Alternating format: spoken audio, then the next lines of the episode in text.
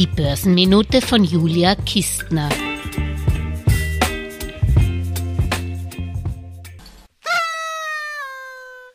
Prosit Neujahr, das für mich mit einem Grund zum Feiern beginnt. Dies ist die 400.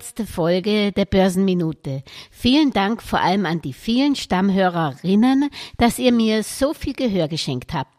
Das ist für mich die Motivation, dass ich mit meinen Podcasts weitermache, damit wir gemeinsam mehr aus unserem Vermögen machen. Wie in der letzten Podcast-Folge nicht zu viel versprochen, startet die erste Börsenminute in diesem Jahr mit geballtem Anlageerfolg. Laut Bloomberg Milliardärsindex gab es doch einige Superreiche, die selbst im Krisenjahr 22 ihr Vermögen noch vermehren konnten. So wurde der drittreichste Mann der Welt, der größte Hafenbetreiber, Kohlemagnat und einer der führenden Flughafenbetreiber und Logistiker in Indien, Gautam Adani, deutlich reicher. Sein Reichtum konnte er um 44 auf 121 Milliarden Dollar steigern. Auch der mexikanische Milliardär Carlos Slim, dessen America Mobile unter anderem die Mehrheit an der Telekom Austria hält, wurde um 554 Millionen US-Dollar im Vorjahr reicher und verfügt nun über 74,3 Milliarden US-Dollar. Carlos Slim fackelte nämlich nicht nicht lange. Sobald die Energiepreise in die Höhe schnellten, halbierte er seine Beteiligung am US-Raffineriekonzern PBF Energy Incorporated, nachdem die Aktie seit Jahresbeginn um 75 Prozent gestiegen war. Auch eine gute Investmentstrategie. Die Hälfte seiner Gewinne sicherheitshalber einlocken. Was dann noch dazu kommt, ist einfach nur Draufgabe. Zu den Energiepreisgewinnern zählt übrigens auch die Koch-Familie, Eigentümer des Öl- und Chemiekonsortiums Koch Industries, das zweitgrößte US-Firmenkonsortium in privaten Händen, das sich einerseits auf Charles Koch, andererseits auf Julia Fischer Koch und Familie aufteilt. Beide Hälften haben je 5,84 Milliarden dazugewonnen 2022 und besitzen jetzt jeweils 67 Milliarden US-Dollar laut Bloomberg. Und dann ist da noch die Mars-Familie. Ja genau, von den leckeren Schokoriegeln und Tierfuttern.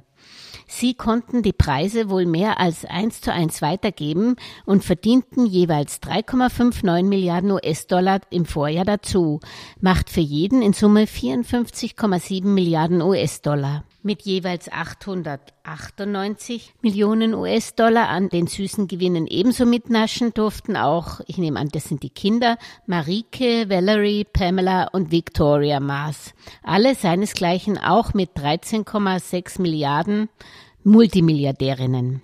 So, jetzt kürze ich die Liste der auch 2022 lachenden Multimilliardäre ab und verweise nur noch auf den Finanzverstand des Prinzen Hans Adam II. von und zu Liechtenstein, der im Vorjahr sein Vermögen um 1,67 Milliarden auf 7,4 Milliarden US-Dollar vermehrte. Das ist doch mal eine echte Challenge für den neuen britischen König Charles oder auch für Meghan und Harry. Insgesamt sind jedoch die 500 reichsten Menschen der Welt in Summe um 1,3 Billionen US-Dollar im Vorjahr ärmer geworden, so der Bloombergs Milliardärindex. Falls ihr persönlich nicht auf der Milliardärsliste aufscheinen solltet, nicht traurig sein. Ihr seid nicht die Einzigen. Unter den über 8 Milliarden Erdenbewohnern gibt es laut dem Milliardärsreport der Schweizer Bank UBS gerade einmal 2668 Milliardäre, die in Summe rund 13 Billionen Dollar besitzen. Neues Jahr, neue Ziele, wobei Geld alleine ja auch nicht glücklich macht.